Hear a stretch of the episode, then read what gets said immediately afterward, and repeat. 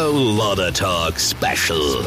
Exklusiv auf Rockantenne. Powerwolf. Matthew Greywolf und Falk Maria Schlegel erzählen die Geschichte der Heavy Metal Überflieger. Teil 1. Inception of the Wolfpack. Wie alles begann. Herzlich willkommen hier, äh, nicht zur Metal Messe, sondern zur Metal Podcast Messe, die wir diesmal lesen und zwar in äh, einigen Teilen natürlich mit äh, Powerwolf, der Metal Musi hier quasi fungierend als Moderator und an meiner Seite und mit mir verbunden Falk Maria Schlegel und natürlich Matthew Greywolf von Powerwolf. Hey, schönen guten Tag. Guten Morgen vielmehr, ja. Guten Morgen, ja, ja. Und äh, das Ganze hat natürlich einen Grund. 15 Jahre Powerwolf wird zelebriert mit einem Best-of-Album, nämlich The Best of the Blessed. Bevor wir einsteigen in Medias Res und in die Geschichte von Powerwolf, in die Aufzucht und Hege, äh, habe, könnt ihr mir vielleicht äh, in wenigen Worten nochmal den Wund, äh, den, den Wund, den Mund wässrig machen äh, auf äh, äh, The Best of the Blessed? Was werden wir, was können wir erwarten? Was gibt's denn da? Ich würde sagen, da gibt's unsere Hits.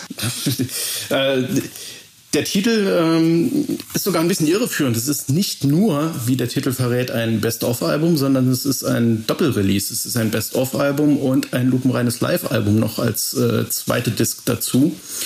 Ähm, quasi zwei Seiten äh, einer Medaille oder äh, zwei zusammengehörende Hälften, denn äh, Powerwolf ohne Powerwolf Live existiert irgendwie gar nicht. Äh, deswegen war es für uns total konsequent zu sagen, ein Best-of-Release muss auch einfach ein Live-Album enthalten. Ähm, man kriegt also, würde ich sagen, ein sehr umfassendes Paket davon, was Powerwolf ausmacht. Falk, hast du da noch was dazuzufügen? Das ist absolut richtig, was Matthew sagt und, sagt. und es ist vor allen Dingen, ähm, ja, es sind ja auch so die Songs, die uns auch sag ich mal, was ist am besten gefallen, auch die wir äh, ja auch alle live gespielt haben oder live spielten und ähm, einfach einen guten Querschnitt auch aus unserem Schaffen der letzten 15 Jahre zeigt. Die letzten 15 Jahre, schnell sind sie vergangen, aber ganz ehrlich, ich kenne keine Band, äh, zumindest in Deutschland nicht, die so konsequent nach oben gestiegen ist in diesem Genre und glaube ich auch so diszipliniert daran gearbeitet hat, damit das auch eintritt als äh, Powerwolf. Ich habe euch irgendwann 2005, 2006 mal auf dem Bang Your Head Festival um, um, um ja. halb drei Uhr nachmittags angesagt. Da ist noch einer in irgendeinem Amateurkostüm über die Bühne gekrabbelt, wo ich wie oh, halb ja. tot gelacht habe. Es war echt lustig. Aber da, du hast da schon gemerkt, äh, das ganze Konzept und so weiter, das habt ihr total ernst gemeint. Äh, ich würde vorschlagen, dass wir uns heute mal ganz über die Anfänge äh, von euch und von Powerwolf unterhalten. Und äh, tatsächlich die ganz lapidare Frage. Wie ging es denn los? Das ist eine sehr gute Frage. Das war so ein bisschen, ich bezeichne es immer so ein bisschen als Urknall. Es ging sehr spontan los. Ähm, ich erinnere mich an unsere allererste Probe. Ähm, da entstand tatsächlich der Song Mr. Sinister. Oh ja. Ähm, der bis heute irgendwie äh, seine Magie innehält und für mich so die, die absolute äh, Geburtsstunde von Powerwolf ist. Ähm, ja, es gab damals schon so von Stunde Null an irgendwie den sehr starken Willen, eine eigene Vision zu entwickeln und diese wirklich super konsequent durchzuziehen. Äh, ich glaube, damals wusste noch keiner so wirklich, wohin geht eigentlich die Reise. Ähm, aber als dieser Song da war, Mr. Sinister, war irgendwie so eine Grundlage gelegt. Wir hatten alle im wahrsten Sinne des Wortes Blut geleckt. Da war auf einmal ein Sound, bei dem jeder sagte, wir wissen zwar nicht, was da jetzt gerade passiert ist, aber es ist was ganz Spezielles, ganz Magisches passiert. Und ich glaube, in, in, dem Moment ist so, so eine Art Fieber entstanden, wirklich äh, so konsequent wie noch nie an was zu arbeiten. Und das haben wir uns bis heute bewahrt. Matti und Falk, geht mal vor die Stunde Null zurück. Wie habt ihr euch denn gefunden? Wo habt ihr gesagt, das ist der Sänger, den wir brauchen? Wo habt ihr gesagt, der Falk ist der Keyboarder? Das ist der, das ist der Mann. Du, es gab äh, zu einer gewissen Zeit äh, gar nicht so viele Keyboarder, sage ich mal so. Und äh, vor allen Dingen die Symbiose, dass es quasi, wie soll ich sagen, Keyboarder gibt, die dann auch dem Metal so verfallen sind. Das ist so ein bisschen dieses Widersprüchliche, vielleicht damals bei mir gewesen. Und wie Matthew gerade beschrieben hat, das mit der Magie, das, ich kann mich gerade, als er das erzählt hat mit Mr. Sinister, an diesen Proberaum erinnern. Sogar noch an die Farbe, der war, der war blutrot. ähm, und ich kann mich wirklich noch super daran erinnern, wir hatten damals mit so Tape-Decks-Ideen aufgenommen und dann war dieser Song Mr. Sinister da und wir dachten irgendwie, Alter, das, das ist irgendwie, das ist was, was Besonderes, das ist irgendwie, keine Ahnung, es wirkt auch irgendwie düster und irgendwie auch trotzdem Metal und es war für uns so, so, so ein Startschuss und keine Ahnung, man hat irgendwie direkt gemerkt, dass die Jungs, die da stehen, dass das zusammenpasst und ähm, ich weiß gar nicht, ich kriege jetzt irgendwie noch äh, Wallungen, wenn ich mich daran zurückerinnere. Ist eigentlich ganz schön, das wieder zu machen, weil das hat mir vielleicht auch so ein bisschen über die Jahre verloren. Ähm, und da ist ja dann quasi auch das erste Album Return Blood Red geboren. Vielleicht lag es an dem blutrauten äh, Proberaum, wer weiß. Wie seid ihr denn an Attila gekommen? Der ja nicht vom Fach ist eigentlich oder von dem Genre. Ja, der Attila, wie soll ich sagen, ich nenn's, ich, ich gehe gar nicht so gern so, das ist für uns gar nicht so das Entscheidende an sich gewesen. Man hat sich irgendwie gefunden, sage ich mal, sage ich mal so. Ich nenne es irgendwie Schicksal von den Leuten, die da waren und ähm, ja, Attila, Attila ist halt so, so eine Type auch einfach. Ne? Den wir haben den kennengelernt, man wusste gar nicht so genau, passt das jetzt? Was, was, was macht der eigentlich? Äh, du hast ja schon gesagt, fachfremd sozusagen, ja. Äh, und, aber du merkst manchmal, bevor du mit jemandem Musik machst, das ist eine Type, die passt einfach. Da hat jemand was zu erzählen, da hat jemand Charakter und den, den, den brauchst du da. Und ich glaube, das war bei Attila so ein, so ein Fall. Und als er dann irgendwie zum ersten Mal seine Stimme hat erklingen lassen, war auch relativ klar, das ist anders. Ja, Attila klingt absolut nicht wie der Standard äh, Power Metal Sänger. Ja, das, das war das Einzige, was wir damals so wirklich wussten. Wir wollten eben keinen, äh, um jetzt mal einen, Prototyp zu nennen, wir wollten keinen Michael Kieske. Ja, äh, weil die gab es eben schon zur Perfektion. Ja, wir wollten einen Sänger, der anders ist. Und Attila war einfach von seinem gesamten Wesen her, von allem her sehr anders und das war einfach spannend. Bis heute. Ja, das war einfach so dieses, wir, wir werfen jetzt mal so diese, diese Person in einen Topf und gucken mal. Ja. Also Michael Kieske fand ich auch super als Sänger. Falk ja auch. Äh, du warst noch nie ein klassischer Heavy Metal Keyboarder, ja, der, der seine Streicherteppiche da irgendwie irgendwo drüber gespielt hat, sondern eigentlich so, so damals noch sehr der, der Deep Purple John Lord Freak. Ja, ja, ja das alles waren so, ja, eigentlich mehr Charaktere, wo du, wo du gesagt hast, naja, lass uns, lass uns einfach mal zusammen was machen. Ja, das sind ja oft so, die Anfänge von Bands sind ja oft auch nicht so definiert. Ja, du sagst ja einfach, lass, lass uns mal zusammen was machen. Mhm. Äh, ich denke, jeder Musiker kennt solche Dinge und in ganz vielen Fällen kommt dabei nichts wirklich Brauchbares raus und man lässt das Ganze schnell wieder sein. Und bei uns war das auch so ein undefiniertes, lasst uns doch mal was machen und auf einmal war besagter Mr. Sinister da und alle waren sprachlos und da war irgendwie dann klar, aus diesem lasst uns doch mal was machen, entsteht hier gerade was ganz Ernstes. Wie schnell seid ihr denn von dieser ersten Proberaum-Session dann letztendlich auf der Bühne gelandet? Na halt, halt, vorher muss ich tatsächlich fragen, äh, mit der ganzen Magie, die da losging, ging dann auch, ist dann auch letztendlich das Konzept dann schon im Kopf irgendwo entstanden? Ja, aber auch, auch das sehr nebulös würde ich mal sagen. Mhm. Ähm, uns war klar, als die ersten Songs da waren, dass wir die Songs nicht auf der Bühne aufführen wollen, indem wir einfach da stehen und spielen eben die Musik. Absolut. Kannst du machen. Aber äh, ich spreche jetzt mal von mir. Äh, als junger Kerl, die größte Magie war für mich äh, Live After Death von Iron Maiden. Und das Booklet, das dabei war, mit diesen unglaublichen Bühnenbildern, mit dieser unglaublichen Inszenierung. Und das war so das, was, was ich äh, einfach als, als Vision im Kopf hatte. Irgendwie, das muss aufgeführt werden. Das ist mehr als nur, wir spielen jetzt Musik, sondern du willst die Leute mitnehmen auf eine Reise. Ja? Du willst was äh, ganzheitliches bieten. Ja? Und ich glaube, das ging uns allen so. Das ging uns Attila, allen so. der vorher ja. eher so, ja, theatermäßig bewandert war und so, auch, auch er irgendwie eher so gewohnt, naja, ich stelle mich jetzt nicht einfach hin und singe ein Lied, sondern ich inszeniere was. Und das war auch so, so ein ja, Common Ground, den wir da gefunden haben. Ja, da war jetzt keiner im Raum, der gesagt hat, so ein Quatsch, sondern alle waren irgendwie begeistert davon, dass wir dem Ganzen auch einen visuellen Rahmen geben wollen.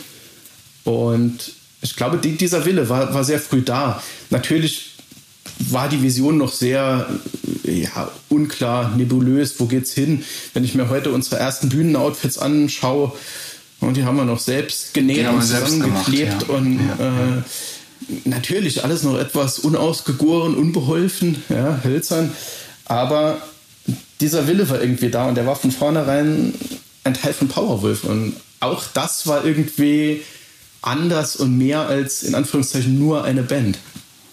Ich kann mich noch gut daran erinnern, als wir diese Outfits äh, geschneidert haben und wie wir das zusammen, ja, ich will nicht sagen getackert haben, aber wie wir da überlegt haben, wie können wir das denn machen, um halt auch anders es war Stoffkleber, ich erinnere mich, es war Stoffkleber. Es war Stoffkleber. und ich weiß auch, dass wir beim Schminken noch mit sehr viel Puder gearbeitet hatten und so. Also es waren alles so, wir hatten diese Vision, dass wir was anders machen wollen, dass wir diese, dass wir Schminke benutzen wollen, dass wir visuell auch anders rüberkommen wollen, aber natürlich fängt, macht man sich auf den Weg und äh, entwickelt das dann über die Jahre. Ähm, und das war auch einfach so, das war wie so eine Goldgräberstimmung im Sinne von, man bricht auf und macht irgendwie etwas. Und ähm, als Power Metal Band oder Heavy Metal Band ähm, war es im Vergleich zum Black Metal jetzt nicht so üblich, dass man sich weiße Gesichter schminkt. Und auch das fanden wir irgendwie spannend für uns. Was, was ich dabei bemerkenswert fand, wenn ich jetzt gerade so zurückblicke, andererseits aber auch völlig selbstverständlich, äh, es gab nie einen Moment des Zweifels an dieser Sache. Absolut nicht. Ja, du gehst als, als melodische Metalband auf die Bühne und schminkst dich, obwohl du noch gar keine Ahnung davon hast, wie du dich eigentlich jetzt schminken sollst, aber keiner von uns hat irgendwie auch nur einen Moment gezögert oder daran gezweifelt, dass das jetzt eben die Sache ist, die wir machen. Ja, und das ist auch irgendwie der Geist von Powerwolf. Wir machen das. Das ist uns völlig egal. Ja, ich glaube, das Credo war ja irgendwie entweder konsequent oder gar nicht. Eben, eben. Man muss, man muss ja sehen, wir, wir haben gerade in den Anfangsjahren, konntest du quasi die Fragezeichen auf der Stirn des Publikums lesen. ja, wir kamen da auf die Bühne mit, mit melodischem Metal, wir waren geschminkt. Äh, du konntest quasi sehen, wie die Leute das dachten, was soll das denn? Und trotzdem gab es bei uns nie auch nur einen kurzen Moment des äh, Zweifelns oder des Haderns, was wir da machen. Und ja, das ist, für, das ist für mich die Seele von Powerwolf. Absolut. Bis heute. Welcher Geistesblitz hat euch denn nach Transsilvanien geführt? Das ist eine gute Frage. Ähm, Attila mit seinen rumänischen Wurzeln brachte natürlich auch so diese ganze äh, Sache irgendwie mit. Ja, er ist sehr belesen, was, was alte Mythen angeht, etc. und hat damit irgendwie auch offene Türen eingerannt. Wir hatten uns zwar nie drüber unterhalten vorher, aber irgendwie sind wir alle so auf die eine oder andere Weise sehr interessiert an Mythen, an ja, vielleicht auch Religionsgeschichte. Das sind ja auch Dinge, die oft zusammenhängen, Spiritualität, äh, Mythen, äh, all das kann man ja nicht klar auseinander definieren. Ähm, auch das war so ein kleiner Baustein, äh, was Powerwolf angeht, dass wir uns über diese Dinge unterhalten haben und gemerkt haben, wir finden das alle irgendwie spannend.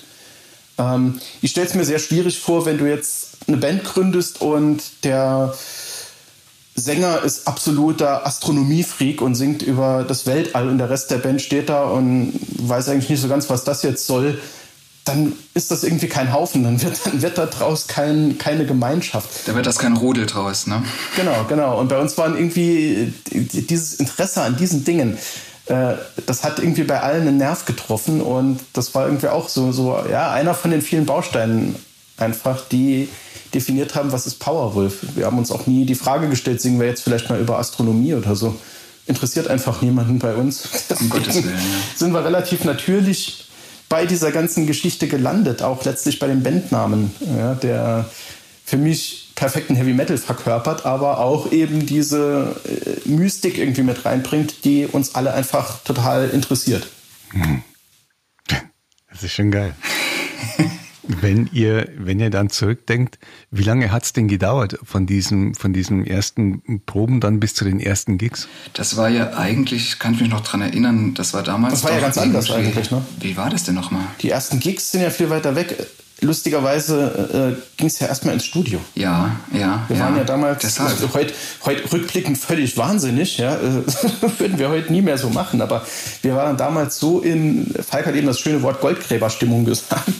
Äh, wir waren so aufgeregt, ja, dass wir da irgendwie an was arbeiten, was äh, einfach super ist und was ganz Besonderes ist dass wir nach wenigen Wochen schon gesagt haben, wir buchen jetzt einfach ein Studio. Wir wollen das da einfangen. Ja. Wer weiß, wie lange die Magie hält, äh, lass uns ein Studio buchen, lass uns was aufnehmen. Ja. Ich, ich, kann mich ja noch gut daran erinnern, wir hatten ja direkt an Studio Friedmann gebucht. Genau, genau. Ja. Ich erinnere mich an das erste Gespräch mit, mit Frederik Nordström, der mich fragte, ja, was macht ihr denn? Und ich habe mir eigentlich gesagt, so genau wissen wir es noch nicht, aber wir kommen. Ich, ja, genau, wir kommen vorbei. Wir waren noch da wirklich, was heißt naiv, an so Dinge rangegangen wie, keine Ahnung, wir schleppen das ganze Zeugs mit darüber im Flugzeug und merken dann am Flughafen, wie teuer so ein scheiß Übergepäck ist. Oh ja. Um dann zum Beispiel ultraschwere Becken, Attila hat die noch getragen, ultraschwere Becken vom Flughafen zum Studio zu tragen durch ganz Göteborg. Also das war schon irgendwie, das war ein absolutes Himmelfahrtskommando, aber. Ja, absolut. Aber das war geil. Rückblickend irgendwie genau richtig, dass wir nicht gesagt haben, ne, wir warten jetzt erstmal. Wir, es gibt ja Bands, die irgendwie dann sagen, ne, wir proben jetzt erstmal zwei, drei Jahre und dann gucken wir mal.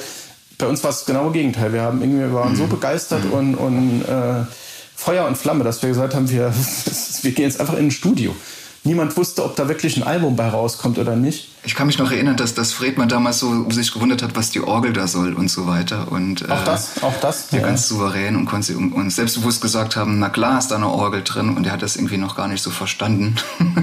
was sich dann auch im Laufe der Zusammenarbeit ändern sollte. Das war ja dann irgendwie, hat sich dann auch gewandelt. Wie seid ihr auf dieses Studio gekommen, ausgerechnet? Ah, Studio Fredmann war ja schon ein Name damals. Fredmann war einfach... Ähm naja, man ist ja Fan. Man ist ja auch Fan und man hat äh, eine riesen äh, Plattensammlung. Und natürlich, wenn man überlegt, in welches Studio könnte man denn gehen, ähm, guckt man natürlich, welche Produktionen gefallen mir denn. Ich weiß, dass ich damals äh, das Album Ad Astra von Spiritual Beggar super fand. Mhm, mh. äh, und gleichzeitig auch äh, Dream Evil, die Band von, von Frederik Nordström, mich äh, damals sehr gepackt hat. Äh, Gerade auch die Produktion, weil Friedmann damals irgendwie das Ganze rockiger, erdiger hat klingen lassen als viele, ich sag mal, sehr saubere Power Metal Produktionen. Und, genau, ich fand das, ich fand das nie so allglatt, was Friedmann, was Friedmann gemacht hat. Das, das wollten wir damit reinbringen. In den Anfangstagen war auch sehr viel, hatten wir sehr viel, ja, Black Sabbath, Merciful Fate Vibe, so ein bisschen auch diese, diese erdigere Schiene, die wir irgendwie im Kopf hatten damals. Und das hat perfekt zu dem gepasst, wie, wie, wie Friedmann gearbeitet hat. Und rückblickend äh, Fügung des Schicksals, äh, Frederik genauso wahnsinnig wie wir. Gott, äh, ich kann mich daran erinnern, ja. War, war ein, äh, ein weiterer Baustein, der irgendwie damals total gepasst hat. Ja. Wir kamen damals ja wirklich an als total chaotischer Haufen. Wir wussten gar nicht so genau, was das alles wird.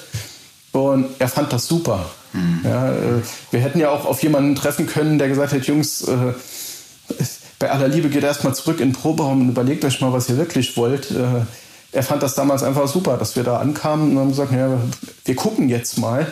Wir haben da was, das ist ganz frisch und wir wollen einfach äh, mal machen. Ich finde, das hat aber auch dazu beigetragen, zu diesem ganzen Feeling, das wir in der Band hatten. Wir gehen jetzt einfach mal ins Studio und das machen wir nicht gerade mal um die Ecke, sondern gehen ins renommierte Studio Friedmann nach Göteborg und äh, reisen da wie so ein, wie so ein Haufen darüber und machen das einfach. Das, ich das erinnere mich, wir haben damals aus Kostengründen in einem riesigen Gemeinschaftszimmer in einer, oh in einer Jugendherberge ja. gehaust. Ja, ja, ja. ja. Das war, ich kann mich sehr gut äh, daran erinnern. War da nicht noch Bettwanzen?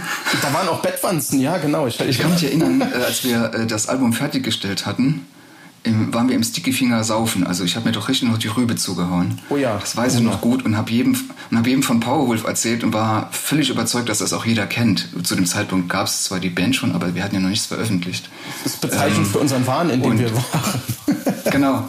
Und ich war, habe jeden angeladen und gesagt, hör mal hier zu, was auf, da ist Powerwolf, saugeil, gerade heute letzte Sache aufgenommen. Und dann sind wir Jahre, lang, äh, Jahre später, als wir dann in Schweden auch getourt sind, haben wir auch im Laden gespielt und ich konnte mich an die Theke also in meiner Erinnerung sah die Theke ganz anders aus, als es in Wirklichkeit war. Ja, die Erinnerung schwindet an solchen Abenden. Ich weiß nur, dass, dass, dass ja, du sehr lange ja, gebraucht ja. hast, um ins Taxi einzusteigen. wir mussten den nächsten Tag noch zurückfliegen und das war echt hart. Und da hatten wir immer noch die Becken am Start. Und ich glaube, ich musste die tragen. Das war so die, die, die Rache von euch. Ich habe keine Ahnung. Wir hatten viele Cases und, und Kram am Flughafen, ja. Ja, ja, ja, ja. Das war, äh, ja, da kann ich mich noch wirklich gut dran erinnern. Witzig. Aber ihr habt einen guten Punkt genannt, äh, die Kosten. Wie habt ihr euch das, das Ganze leisten können? Ihr hattet keine Plattenfirma im Rücken, kein gar nichts. Wir waren uns aber einfach sicher, dass wir eine finden. Ja, ja, ja genau. Beziehungsweise, ich, ich, die Frage haben wir irgendwie gar nicht gestellt. Man muss, ja. man muss auch der Fairness halber sagen, wir, wir hatten auch damals schon äh, mit, mit, mit Metal Blade äh, Gespräche. Ja, die fanden das irgendwie auch spannend. Mhm. Und man wusste schon, es würde irgendwelches Interesse geben. Mit Sicherheit. Und äh, wir waren so in unserem naiven Wahn, wir haben gar nicht drüber nachgedacht. Wir haben einfach gesagt, es ist egal, wir machen jetzt. Mhm. Mhm. Ja, und ich glaube, das ist eine Einstellung, die brauchst du auch als junge Band. Ja, du musst einfach sagen, mir ist jetzt alles mal egal. Ja, im, im Lauf der Powerwolf-Geschichte sind Bausparverträge und äh, noch sagen, substanzielleres ja, den Bach runtergegangen. Es war uns alles egal. Du brauchst einfach diese Vision und du musst den Willen haben zu sagen, was auch immer das jetzt kostet, ich mache das jetzt. So ist es. Ja, wenn du als, als junger Musiker einfach sagst, nee, ich warte drauf, bis mir jetzt die gebratenen Tauben in den Mund fliegen, dann wirst du es aller Wahrscheinlichkeit nicht wirklich weit bringen.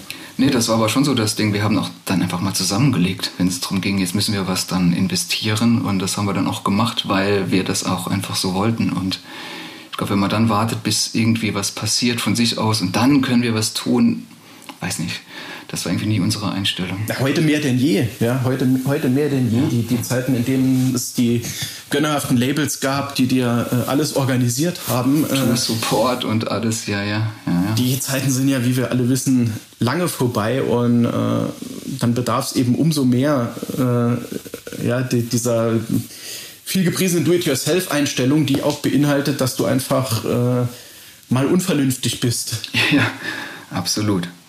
Ähm, äh, Matthew, du hast vorher erwähnt, es gab Gespräche mit Metal Blade. Mhm. Wie kommt man in Gespräche mit Metal Blade?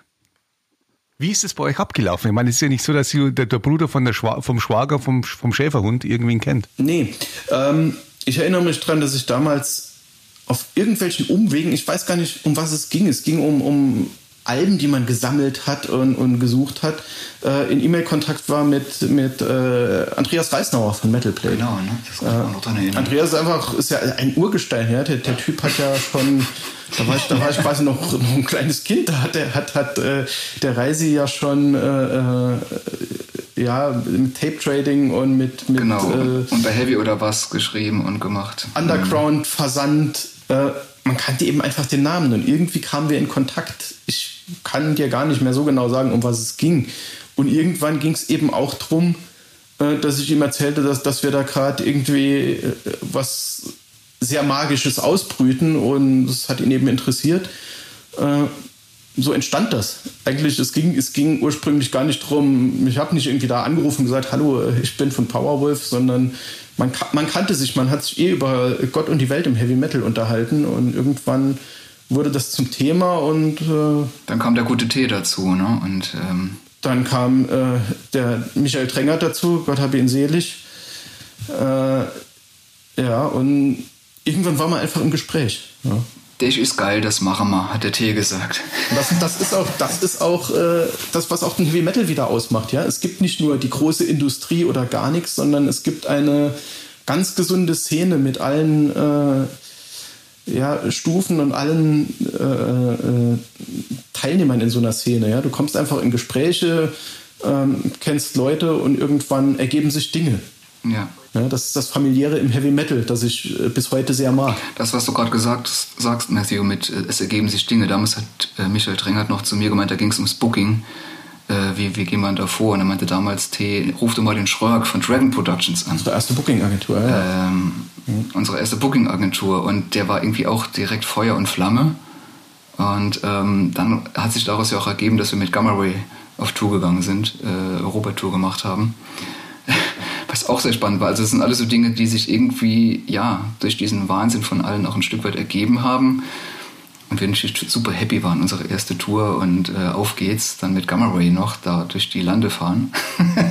Keine Ahnung von Nightliner und überhaupt gehabt, aber einfach mal gemacht äh, völlig nicht in Frage gestellt, dass das Klo kaputt ist, vier Wochen auf einem Bus und einfach nachts rausgehen müssen zum Pinkeln. Stimmt, wir hatten vier Wochen kein, keine Bustoilette. äh, und, und, ich habe das erst bei späteren Turnieren gerafft, dass man auf Toilette gehen darf im Bus. Weil für mich war klar, okay, das ist halt so, man geht nachts irgendwo in Spanien an die Seitenplanke da an der Autobahn pinkeln. Meine größte Panik war, der Bus fährt ohne mich los. Es gab ja da noch keine Handys.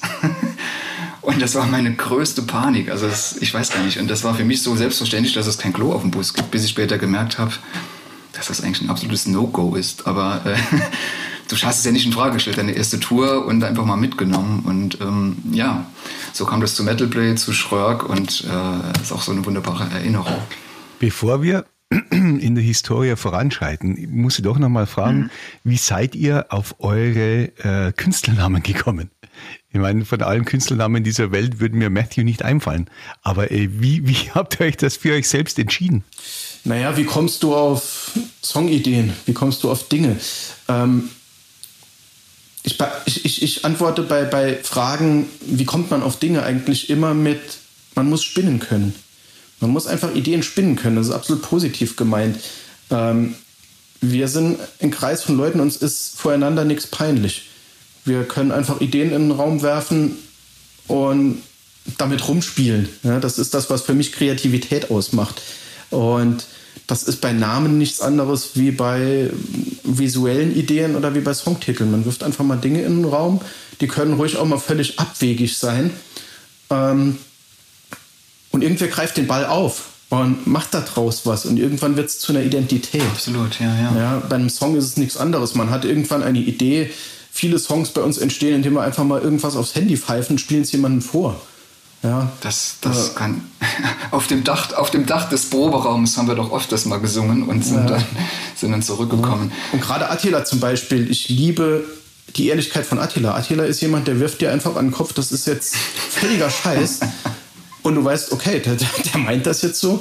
Umgekehrt aber auch, wenn der was aufgreift und sagt, das ist cool, da machen wir jetzt was mit, dann weißt du, ja, das, das macht dem jetzt Spaß und damit kann man was machen. Und das ist eine Stärke, die wir in jeder kreativen Hinsicht einfach haben. Wir ja. sind in der Lage, uns in Dinge reinzudenken und daraus eigene Welten zu erschaffen. Ja, wir haben mit Powerwolf über die Jahre eine ganz eigene Welt geschaffen, visuell, musikalisch, äh, unser Bühnenbild, alles. Das ja. ist eigentlich auch das Schöne mit diesen, mit diesen Ideen, die du gerade beschreibst, dass jeder dann sich einbringen kann. Und wenn dann mal so ein Spruch von Attila kommt, das braucht kein Schwein, ist derjenige nicht eingeschnappt und denkt halt, oh, jetzt ist, bin ich in meiner künstlerischen Freiheit gekränkt worden, sondern das ist eher so, komm, abgehakt, weiter geht's. Und äh, diese Offenheit, die man gleichzeitig hat und gleichzeitig dieses, keine Ahnung, diese Ehrlichkeit untereinander, ähm, da nicht groß drum rumreden, das gibt einem auch eine gewisse Sicherheit, Dinge zu tun und zu machen. Und das finde ich eigentlich was ganz Besonderes. Ähm, und das hat auch, glaube ich, was intern mit keinem allzu starken Egos zu tun, dass man einfach diese Freiheit hat äh, an Dingen zu arbeiten oder weiterzuentwickeln. Das ist, dafür kann man eigentlich nicht dankbar genug sein. Das ist was Wunderbares. Absolut, absolut. Ist, äh, sind diese Aufnahmen, die ihr in Schweden gemacht habt, ist, sind, ist daraus gleich Return in Blood Red entstanden? Ja, genau, das ist Return in Blood Red. Ja, ja. Genau, das wurde genau. so veröffentlicht, wie das damals entstanden ist.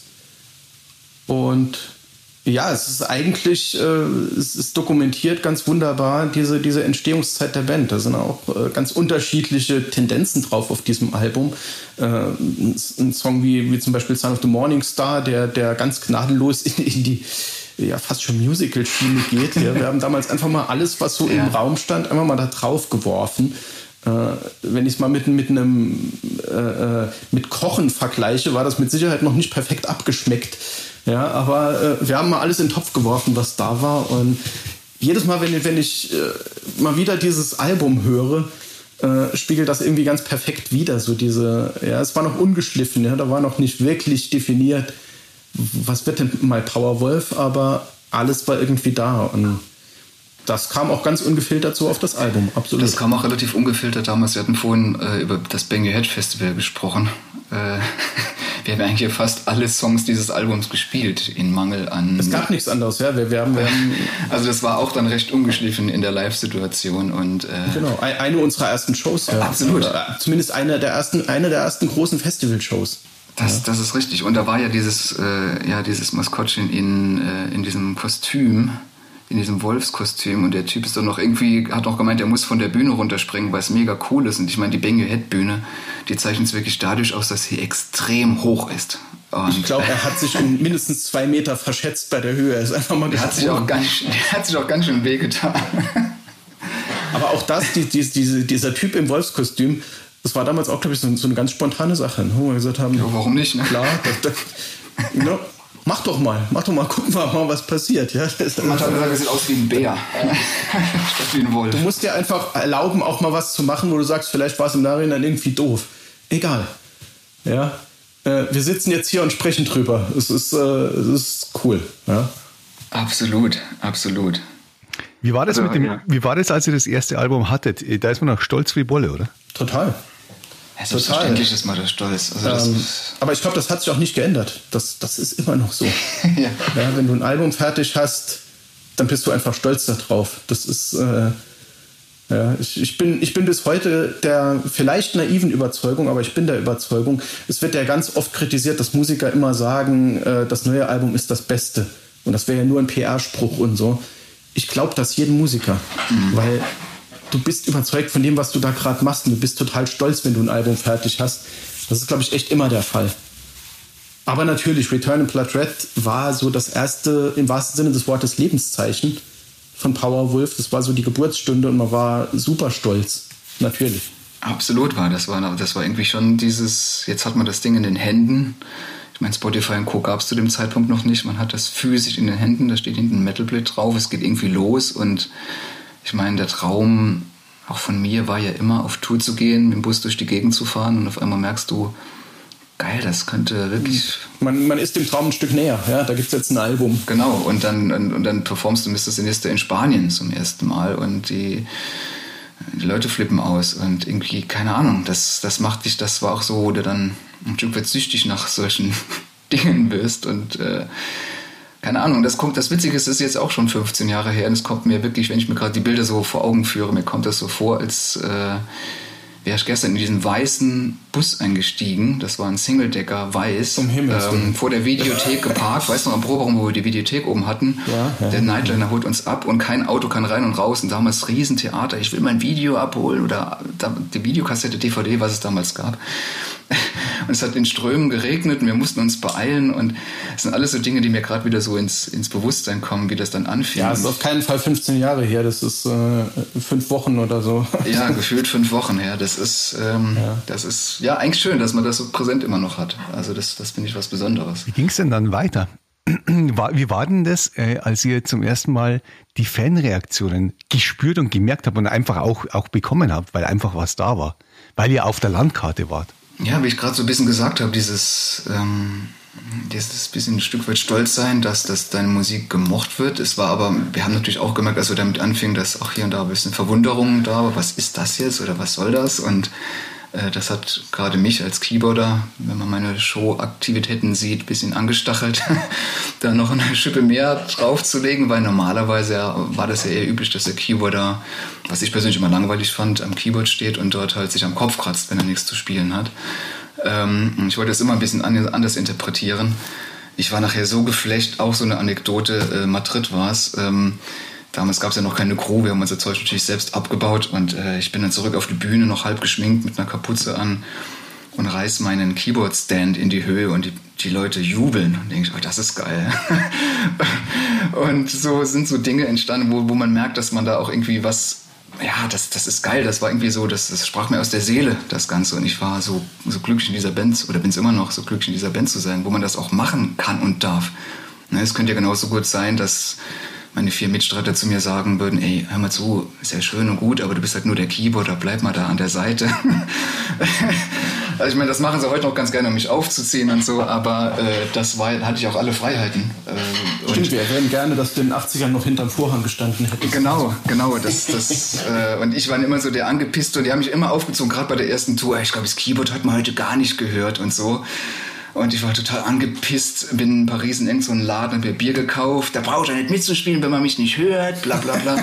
und ähm, wie soll ich sagen, jetzt fragst du nach den Reaktionen, wie das dann so war. Das, das, du hast irgendwie gemerkt, die Leute sind nehmen das an, sind irgendwie ein bisschen verwundert, aber merken irgendwie, das da macht Spaß, das hat, das hat Kraft, das hat, äh, hat was Mitreißendes. Ich erinnere mich, dass wir in der, in der Phase so die ersten beiden Alben äh, oft uns ein bisschen einen Sport draus gemacht haben, das Publikum zu überzeugen. Absolut. Ja, es war oft so, gerade wenn, wenn du als Support tourst, äh, dich kennt noch niemand, dann kommen wir mit unserem ja doch sehr, sehr neuen, sehr ausgefallenen Konzept auf die Bühne. Es ist nicht verwunderlich, dass da erstmal fragende Gesichter sind. Und es war ja, damals für uns total motivierend zu sagen, naja, da haben am Anfang Leute mit versteckten Armen gestanden und am Schluss äh, haben sie mit uns mitgefeiert.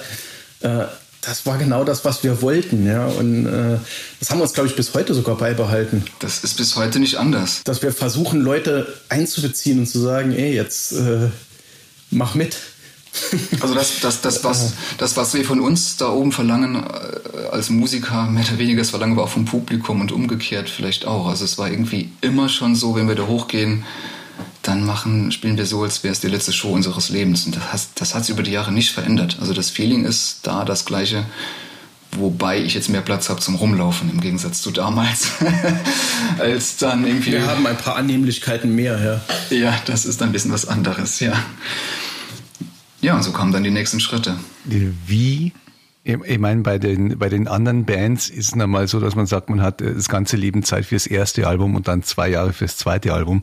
Bei euch ist das Geschichte natürlich ein bisschen anders, weil ihr relativ schnell mit dem ersten Album da wart. Aber wie schwierig war es denn dann, äh, so einen Nachfolger hinzulegen? Lustigerweise überhaupt nicht. Äh, es gab so ein, für, für Lupus Dei gab es so ein paar Initialzündungen und die waren wiederum so motivierend und so zündend, dass das Songwriting für Lupus D, glaube ich, sehr, sehr einfach war. Ähm, und das waren zwei Zutaten, die, die super essentiell sind für Powerwolf. Ähm, auf Return Blood Red hatte, hatte Falk ja noch so diese, diese John Hammond, äh, John Hammond, John Hammond ist aber auch gut. Eine John Lord äh, Schlagseite mit seiner Hammond-Orgel. Und also du meinst Lord Hammond. Genau. Das war, das war Hammond. äh, und äh, bei einer der ersten Songwriting-Sessions zu Lupus Dei kam er mit seinem Kirchenorgel-Sound. Und das war so markerschütternd, sozusagen. Mhm. Äh, das, das war einfach so eine absolute Fügung. Das hat sich so dermaßen gefunden, dass wir innerhalb von einer Sekunde, es war wie ein Blitz, gesagt haben, das ist es. Das passt so gut. Das ist genau das, was wir jetzt machen wollen. Mhm. mhm. Und die zweite Initialzündung war, dass wir irgendwann zu Attila gesagt haben, pass mal auf, du hast eine klassische Ausbildung auf Return Blood Red, haben wir ja, haben wir das nie so konsequent genutzt. Ja, mach das doch jetzt einfach mal. Sing doch mal bei einem Refrain mit einer völlig klassischen Stimme. Das war, glaube ich, damals der erste Song, den wir so geschrieben hatten, war äh, Prayer in the Dark, wenn ich mich recht erinnere. Ich wollte auch gerade sagen, weil da war auch die Kirchenorgel am Anfang so das, das Thema beim Intro. Und, und mm. das, war, das waren zwei Zutaten, die haben mich so umgehauen dass sich das Album dann irgendwie von alleine geschrieben hat, mehr oder weniger, auf dieser Welle von geil, wir verbinden jetzt Heavy Metal Gitarren mit Kirchenorgel und äh, wir trauen uns auch klassischen Gesang da jetzt zu nutzen. War das nicht auch der Status von unseren Chören überhaupt, dass wir da auch solchen Einfluss dann, diesen sakralen Einfluss das, noch mehr auch hatten? Auch das, ne? ja, richtig. Richtig, ja. Ähm, es war tatsächlich sehr einfach, dieses Album zu schreiben. Und ich glaube, ein dritter Baustein war in der Tat auch unsere erste Tour. Ja, wir hatten es ja jetzt schon ein paar Mal erwähnt, wir waren mit, mit Gamma Ray auf Tour.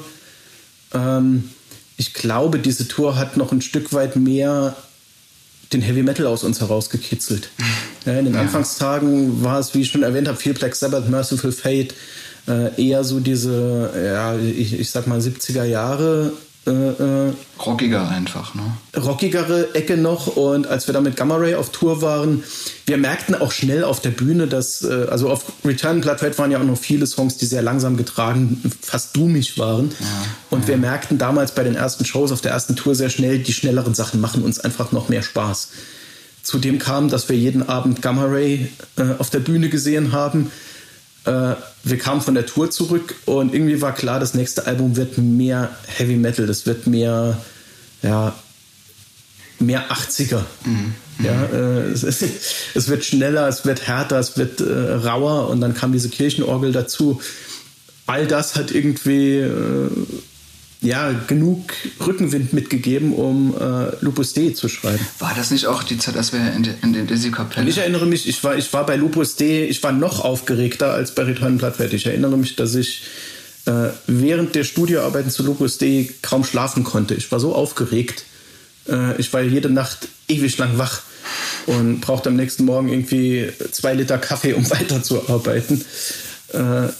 Äh, es war für mich fast noch mehr als Return in Blood Red eine Initialzündung. Da haben wir doch auch den Chor, soweit ich mich doch erinnern kann, in der Windringer Kapelle in der Kirche da aufgenommen, in dieser entweihten Kirche. Das war da auch so der Startschuss für solche Dinge. Genau, das war, das war auch relativ spontan. Ja. Ich glaube, wir hatten das Album schon fast fertig und haben gesagt, Mensch, bei dem Titelsong bei Lupus Dei, stell dir mal vor, da wäre wär ein Chor dabei.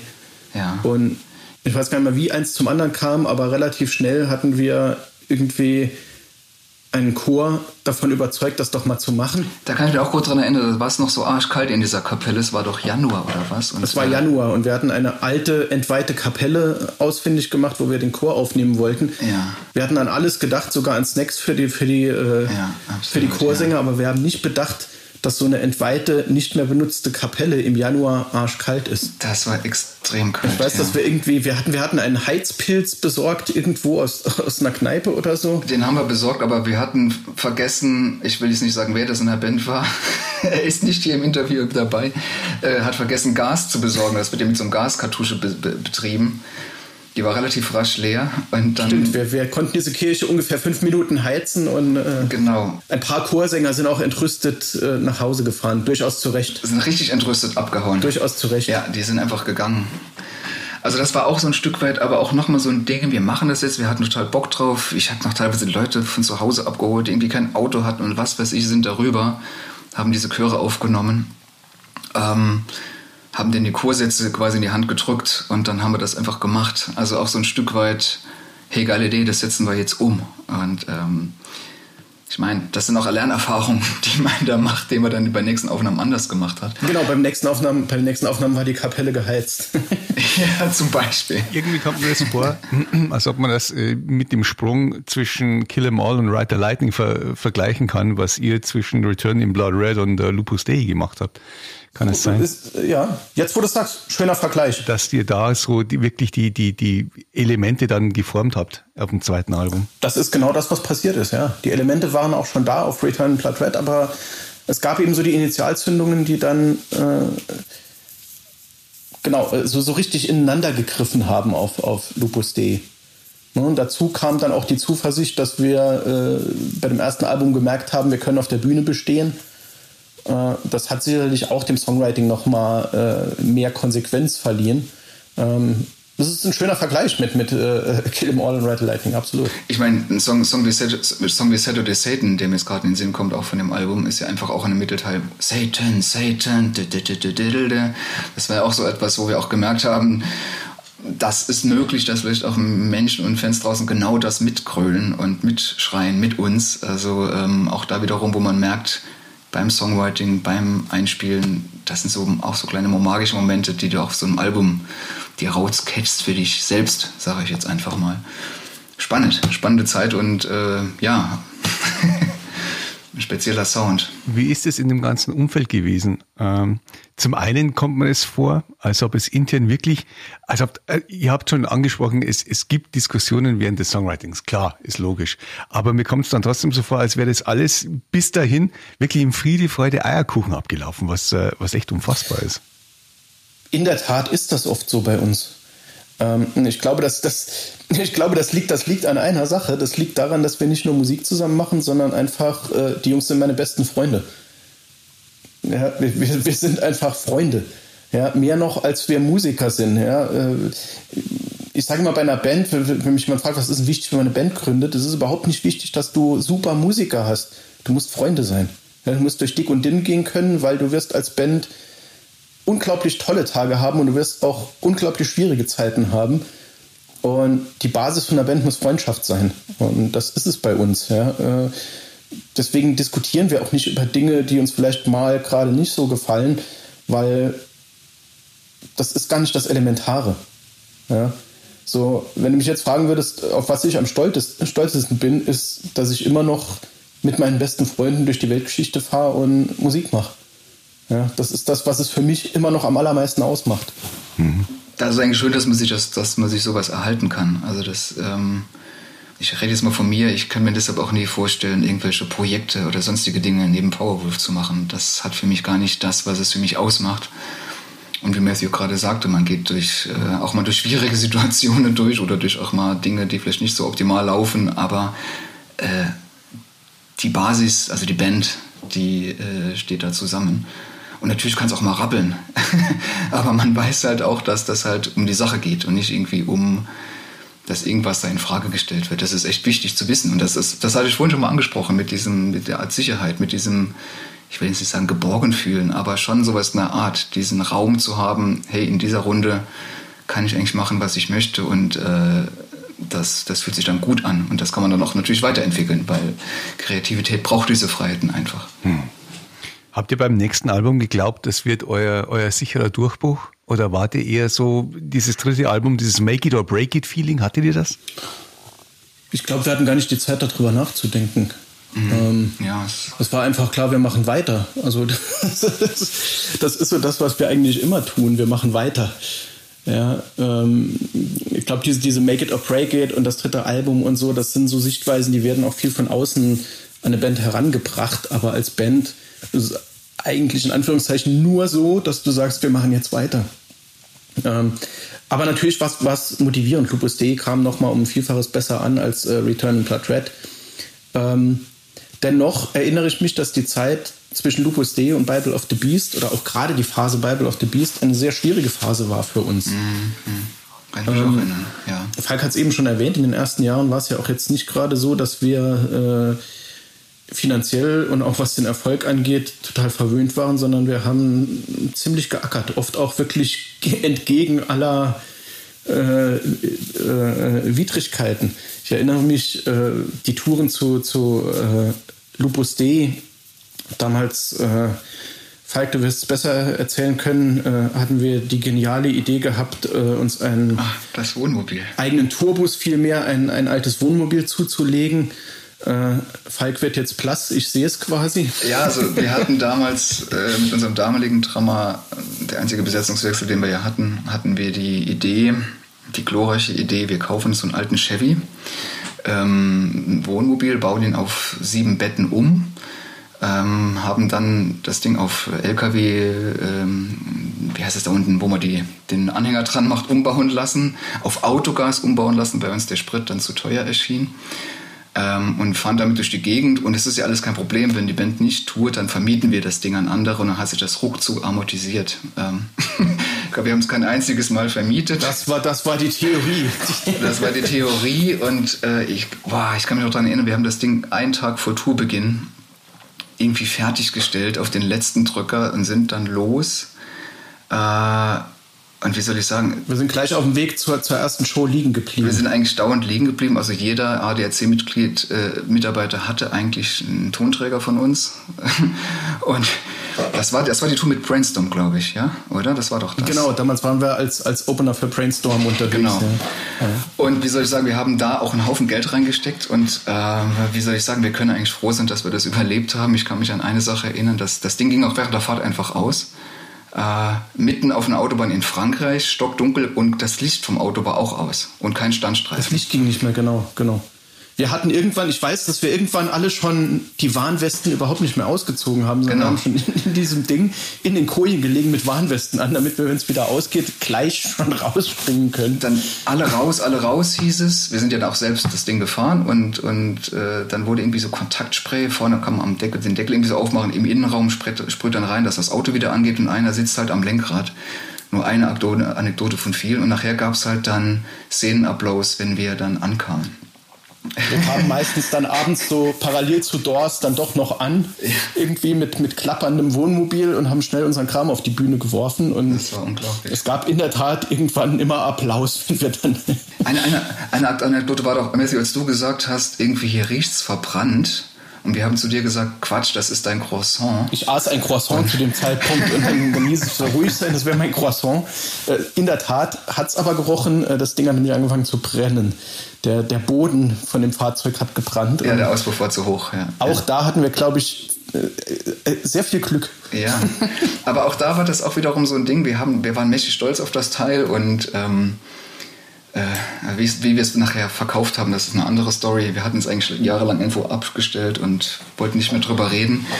Aber nichtsdestotrotz haben wir die Tour halt gespielt und, und wollten das auch so machen und fanden das auch wiederum keine Ahnung, es hat auch so mit diesem Ding da irgendwie Spaß gemacht. Das war schon was Besonderes halt einfach. Ich verbinde ja. mit dieser Zeit einen Song und das ist Wolves Against the World. Ja, zum Beispiel. Der im wahrsten ja, Sinne ja, des Wortes aussagt, äh, wir gegen die Welt, egal was jetzt noch passiert, egal wie oft der ADAC jetzt noch kommt. Genau. Wir touren weiter und wir ziehen das durch. Es war irgendwie auch bezeichnend. Wir haben da Ne, äh, wir haben gerade die, die, Szenen beschrieben, du warst da in dem Moment bist du ja nicht happy auf Tour, du wusstest nie, kommst du zur nächsten Show. Äh, aber niemand hat irgendwie gezweifelt. Es war trotzdem, das sind wir jetzt eben. Scheiß doch auf die, die in ihrem Nightliner da fahren. Äh, das war damals noch Redcar. Mhm. Wir schaffen es trotzdem zur Venue irgendwie. Äh, es war irgendwie, es hat uns in, in diesem Gemeinschaftsgefühl, glaube ich, einfach noch mehr zusammengebracht, zu sagen, es ist doch jetzt, wir, wir ziehen das trotzdem alles durch. Ja. Trotzdem kam irgendwann der Moment, irgendwann kam trotzdem der Moment, als ein ADAC-Mitarbeiter auf das ADAC-Protokoll Schrottwert geschrieben hat. Ich erinnere mich noch, ich erinnere mich noch an die Schrift. Ja, er hat, er hat das geschrieben. Ja, er hat uns das in die Hand gedrückt, hat den Kopf geschüttelt und dann stand da drauf Schrottwert. Aber ich, aber ich wollte es nicht wahrhaben. Es ging ja noch weiter. Ich habe gesagt, ich tausche den Motor aus oder lass ihn austauschen. Wir haben noch so viel Kohle reingesteckt, weil ich wollte, also es war irgendwann an so einem Punkt, wo wir dachten. Es waren drei Motoren insgesamt. Ja, wir waren irgendwann an einem Punkt, wenn wir jetzt aufhören, aber alles umsonst mit diesem Auto, das muss ja irgendwie mal funktionieren. Und, ähm, und irgendwann, als es dann weiterging mit Tourneen, haben wir gemeint, naja, wir müssen es, glaube ich, lassen mit dem Teil. Und dann haben wir es aber angemeldet gelassen. Wir können es den Veranstaltern ja, gegenüber ja, nicht verantworten, ja. weil wir müssen denen ja auch garantieren, dass wir ankommen. So war es, so war es. Also das sind schon so Dinge gewesen, die aber auch so dieses Durchbeißen und äh, wir machen das jetzt und ähm, keine Ahnung, schnell abgeschminkt und einer rennt ans Merch, äh, hilft beim Verkauf, weil das war ja quasi auch die Einnahmequelle, um irgendwie halt was zu finanzieren. Ähm, wie soll ich sagen, das sind einfach so diese Dinge, die man gemacht aber hat. Ne? Um, um ja. wieder auf die Frage zurückzukommen, mit den Dingen waren wir beschäftigt. Wir waren nicht beschäftigt mit Make It or Break It Album, sondern genau. wir waren beschäftigt mit dem dritten Motor von diesem, äh, von diesem Wohnmobil. Und irgendwann, klar, ging es ums nächste Album und wir hatten bei Bible of the Beast, ich würde ich nicht, würd nicht sagen, wir hatten eine Wut im Bauch, aber wir hatten dieses jetzt erst recht im Bauch weil es einfach, es war eine sehr beschwerliche Zeit und wir hatten so dieses, das ist doch egal, jetzt mit umso mehr Kraft und mit umso mehr Biss. Und das haben wir, glaube ich, auf das Album rüber. Also ich äh, bin ja überzeugt, dass wir das dahin gerettet haben. Wenn du Race Your Fist Evangelist anhörst, also das ähm, klingt sowas von brutal. Ja, bellt Attila sehr, sehr äh, aggressiv. Und es, es, hat, es hat so, so dieses Quäntchen Aggression auch in die Band reingebracht, ja. Noch eine abschließende Frage dazu. Haben sich Halloween nie beschwert, als ihr ihnen den Chevy Van verkauft habt? Halloween?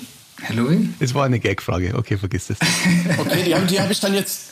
Die habe ich nicht verstanden. Erklär uns auf. Ja, ja, erklär mal. Ich wollte nur wissen, wem habt ihr, wem habt ihr äh, letztendlich das Auto verkauft? Ach so. Oh je, dafür kommt Falk in die Hölle. ja, sagen wir mal so. Also wir haben ja, ähm, manchmal kann man ja so die Augen zumachen und sich wegducken. Dann haben wir das Ding irgendwo abgestellt und wenn es irgendwo steht, dann wird es natürlich auch vollgesprüht mit solchen schönen Sprays. Das war natürlich blöd. Also haben wir immer wieder überlegt, sobald die Versicherung fällig war und die, ähm, äh, die Steuer, wir müssen das Ding mal dringend irgendwie verkaufen. Und dann hat man es natürlich auch mal probiert nach ein paar Jahren und da kam eine Familie und der haben wir dann erklärt, also wir haben immer TÜV bekommen, das muss man ja dazu sagen und äh, haben dann alles Checkheft gepflegt gezeigt, haben aber auch nichts verschwiegen. Ich kann mich erinnern, wir haben eine Probefahrt gemacht und das Ding, Ding ging fünfmal aus. Während der Fahrt. Und die waren aber so begeistert davon, weil es halt ein alter Chevy, du musst dir vorstellen, da ist ein Gasofen drin gewesen, eine Mikrowelle, eine Playstation ja, Das Ding hat ja Style gehabt. Ich meine, das hatte Flocati-Boden und, und Backofen und es ist es war genial. Das, das Wohnmobil aus Breaking Bad, so kannst du dir das eigentlich vorstellen. Das war genau das Modell vom Aufbau. Tioga-Aufbau. Und dann waren die aber so begeistert und wir haben immer noch mal, um unser Gewissen zu beruhigen, weil wir, die wollten nach Kroatien in Urlaub. Wir dachten, oh Gott, hoffentlich und so. Ähm, haben wir gesagt, seid ihr euch sicher? Ich meine, ist ja auch ein Liebhaber. Und dann, dann haben die uns einen Preis genannt. Wir haben innerlich, hat unser Herz gehüpft. Wir sind um die Ecke gegangen und haben so getan und sind wieder zurück, so nach dem Motto, ah, also okay, weil ihr es seid, also wirklich so mit tränenden Augen, also schauspielerische Leistung hochziehen, na gut ausnahmsweise, weil ich glaube, bei euch ist es in guten Händen. Kaufvertrag unterschrieben, gekauft wie gesehen, anschließend Handy ausgemacht. und wir waren nur, wir haben das Ding für ein Apfel und Ei verkauft, also es war ja es war ja ein Minusgeschäft, aber wir waren einfach froh, dass es weg war. Ich würde ich würd mal sagen, wenn es wenn, wenn's Karma gibt, dann äh, hat die Familie einen schönen Urlaub gemacht und wir hatten einfach alle Kinderkrankheiten von diesem Wohnmobil. Ja, also wir waren da schon ehrlich, aber wir waren auch froh, dass das Ding dann weg war. Und ich habe es dann irgendwann wieder entdeckt bei autotralala.de. Ähm, das war der Wert zu verschenken. Aber die Aufkleber von uns waren immer noch dran. Also es war eigentlich, ja, es ist eigentlich eine schöne Sache, aber es, ist ein Sinnbild. Dieses Wohnbild war irgendwie auch ein Stück weit ein Sinnbild von Dingen, man beißt sich durch. Durch die Sache, die es auch beschwerlich macht, durch die Sache, dass man halt weitermachen möchte. Und, und ähm, ja, es ist für mich irgendwie nicht nur das reine Gefährt, das einen von A nach B mit, mit Hindernissen gebracht hat, aber es ist eigentlich schon ein Sinnbild für, den, für das, was wir stehen. Einfach sich durchzubeißen und äh, daran zu glauben. Ja, und dann haben wir anschließend irgendwie gemerkt, dass wir dann anders touren müssen oder werden. ähm, ja, einfach auch eine gute Erfahrung, finde ich.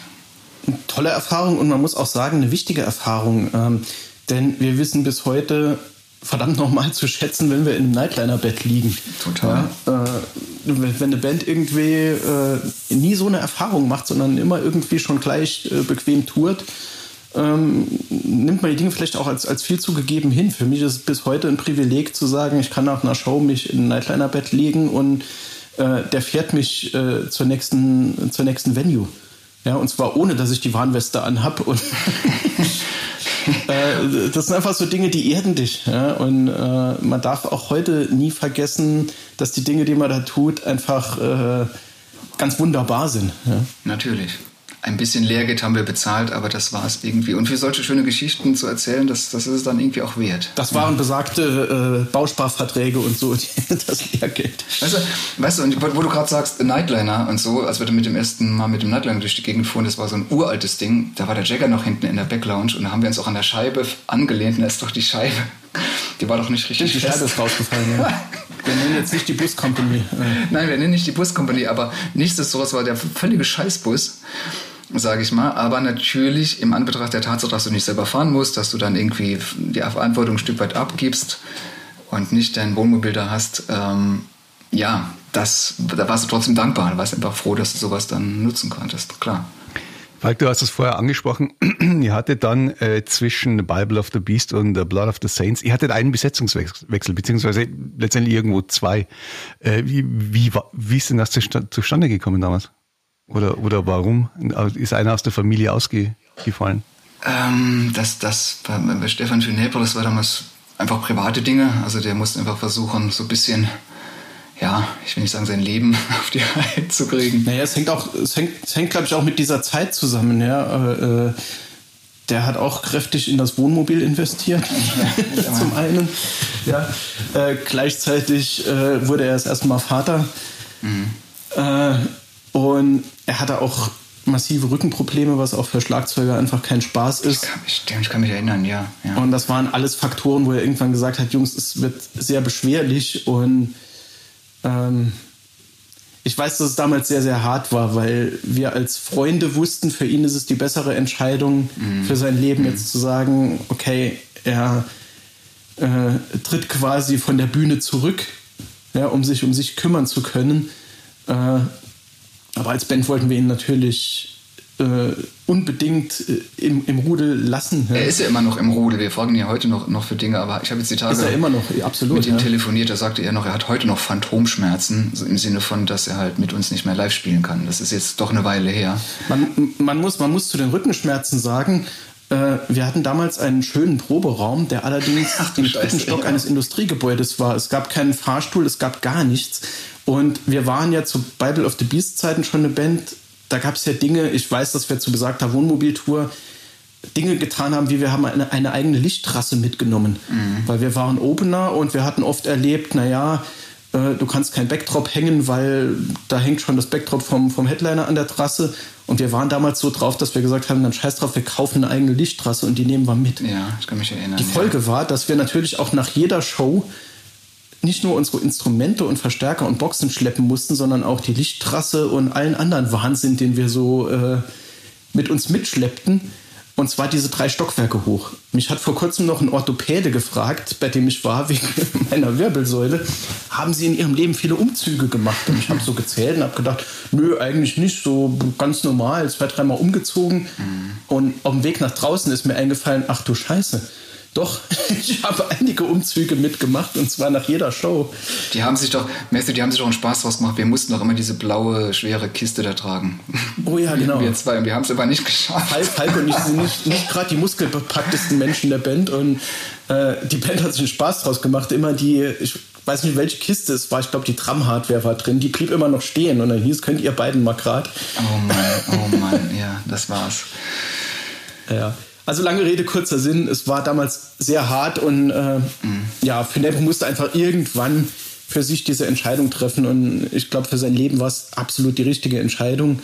Aber es war bis heute sehr schmerzhaft. Es gibt bis heute Momente auf Tour, wo wir sagen, lass, lass uns mal den äh, Finepra anrufen. Mhm. Und uns einfach, äh, lass, ja, der fehlt jetzt gerade den rufen wir mal an. Und es gibt bis heute die Momente, wo wir sagen, was wird der denn jetzt machen? Der Stefan hat immer gesagt, volle Show, ja, genau. Also es waren noch fünf Minuten Zeit, sollen wir jetzt wirklich noch hier alles aufbauen? Das schaffen wir gar nicht mehr. Sein Spruch war immer, egal, volle Show. Ja, und das zitieren wir bis heute. Ja, das ist bis heute so, wenn unser Tourmanager zu uns kommt und sagt, Jungs, äh, keine Ahnung, heute ist die Backtrass nur zwölf Meter. Was machen wir denn? Alles ganz schwierig. Wir müssen jetzt eine Entscheidung treffen, sagen wir immer volle Show, ganz egal.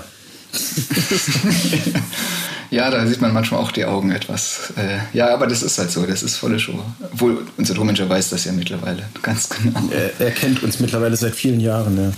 Aber es war für mich bis, bis heute, fühlt es sich nicht an wie ein Besetzungswechsel. Äh, Finebre ist nicht mehr auf der Bühne und auf Tour dabei, aber im Geist ist er immer dabei und wie Falk schon sagt, wir, wir halten Kontakt und er ist immer noch so jemand, den man mal fragt. Mhm. Ja. Mhm.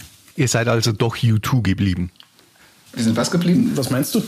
Okay, ich stelle nie wieder eine doofe Frage. Äh, U2 hatten nie einen Besetzungswechsel. Das ist so, eine, eine der wenigen Bands, glaube ich. Ah, okay. Wenn, wenn, du jetzt Rammstein gesagt hättest, hätte ich es gewusst. Ach, scheiße, stimmt. Rammstein auch, ja, ist richtig. Ja, ja. Ja, es fühlt sich in der Tat so an. Ja, er ist immer noch irgendwie, wir haben die Band erweitert äh, um einen Drummer. Ja, aber irgendwie ist er, ist er immer noch Teil der Sache. Ja, dann kam ja Ruhl. Ja, beziehungsweise wir hatten ja noch ein Drama kurz dazwischen. Das war damals aber auch schon so angelegt, dass es eigentlich so, eigentlich war es damals so angelegt, dass es so eine Art Übergang ist soweit ich mich erinnern kann. Und dann es war ein Übergang, beziehungsweise auch einfach, ähm, ich, ich, kann mich auch gerne korrigieren, es war, äh, wenn wir immer davon sprechen, ich habe es eingangs erwähnt, du musst Familie sein, du musst Typen haben, wo du einfach sagst, es geht gar nicht darum, wie, wie, wie sind die jetzt musikalisch, sondern es muss sich wie Familie anfühlen. Und ich glaube, mit Tom, damals der, der Drummer, der ein Jahr lang ah, dabei ja, war, genau, ja, ja, hat dieser Prozess einfach nicht geklappt. Das kann man niemandem vorwerfen. Das ist, äh, und Tom auch absolut fantastischer Drummer. Ähm, aber dieses Familiengefühl hat sich, glaube ich, nie so, so richtig eingestellt. Vielleicht war es auch unsere Schuld, vielleicht war es so ein bisschen der, der Jason Newsted-Effekt. Ja. ja da, da, musste jemand in die Fußstapfen von, von dem quasi heiligen äh, Finebre treten. Das war sehr schwer und vielleicht haben wir uns auch schwer getan. Äh, es ist ganz schwer zu sagen, aber ähm, da war eben genau dieser Moment nie da, wo man gesagt hat, jetzt ist das diese Familie, die du brauchst. Ja. Ist, ist Tom freigestellt worden oder ist er von selbst gegangen? Ich würde sagen. Das weiß ich gar nicht mehr so ganz. Ich glaube, es war jedem irgendwie so ein bisschen klar. Das war, äh, ich erinnere mich während dem Songwriting zu, zu äh, Blood of the Saints, wo wir irgendwie gemerkt haben, so richtig klickt es nicht, so richtig glücklich sind irgendwie beide Seiten nicht. Und du brauchst letztlich irgendwann, wenn es an die Arbeit von einem Album geht, so dieses, ich nenne es immer Fieber. Ja, du musst so, alle müssen völlig vereinnahmt sein von dieser Geschichte und das hat sich nicht eingestellt und irgendwie war allen klar, dass es so nicht in der Konsequenz funktioniert, wie eben Power funktioniert. Und irgendwann wurde dann mal ausgesprochen, dass wir das, den Weg nicht zusammen weitergehen. Ja. Ja, das ist ein gutes Stichwort, den Weg nicht zusammen weitergehen, weil ich glaube, dass es hier äh, ein ganz gutes Break ist wenn wir sagen, wir machen für heute Schluss und, äh, und quatschen morgen weiter. Sehr gerne. Ich glaube, wir kommen dann letztendlich schon, schon langsam äh, zum Mittelteil und zum äh, noch rasanteren Aufstieg äh, von euch und deswegen finde ich es ganz gut, wenn wir das einfach in einem eigenen Kapitel machen. Aber ich weiß jetzt schon, das Ding ist Bombe, Freunde. Das, das, das Ding ist Das komplett. Bombe. Sehr schön. Also äh, Sehr schön. mein, meine zwei missverstandenen Fragen schneide ich raus und der Rest ist super. Ach, wie gesagt, das liegt bei YouTube einfach nur, bei YouTube liegt es wohl daran, dass ich das irgendwie nie, das war nie meine Band. Ich, das liegt wohl einfach daran, aber was soll's. Ich meine, hast natürlich recht. Nee, ich kann auch, ich kann mit, mit dieser Band überhaupt nichts anfangen. Ich kenne den Namen, ich kenne ein paar Hits, aber ich habe keine Ahnung, was diese Band. Ich bin seit 1983 bin ich glühender U2-Fan. Es ist, Scheiße, okay, tut mir leid. die machen natürlich in den letzten Jahren nur Fahrstuhlmusik, aber äh, die ersten Alben waren halt der Wahnsinn früher. Aber nun gut, das ist lange her. Es ist äh, ganz egal. Seid ihr gegönnt, natürlich. Dann würde ich sagen, äh, ich rufe euch einfach morgen wieder an und dann quatschen wir weiter. Das können wir gerne so machen. Wunderbar. Whole Lotta Talk Special. Exklusiv auf Rockantenne. Powerwolf, Matthew Greywolf und Falk Maria Schlegel erzählen die Geschichte der Heavy Metal Überflieger. Wir hoffen, diese Folge hat euch gefallen. Wenn ihr mehr hören wollt, dann abonniert einfach unseren Podcast. Wir freuen uns natürlich auch über eure Meinung. Schreibt uns immer gerne eine Bewertung. Das komplette Rockantenne Podcast Universum findet ihr auf einen Klick auf rockantenne.de slash podcasts.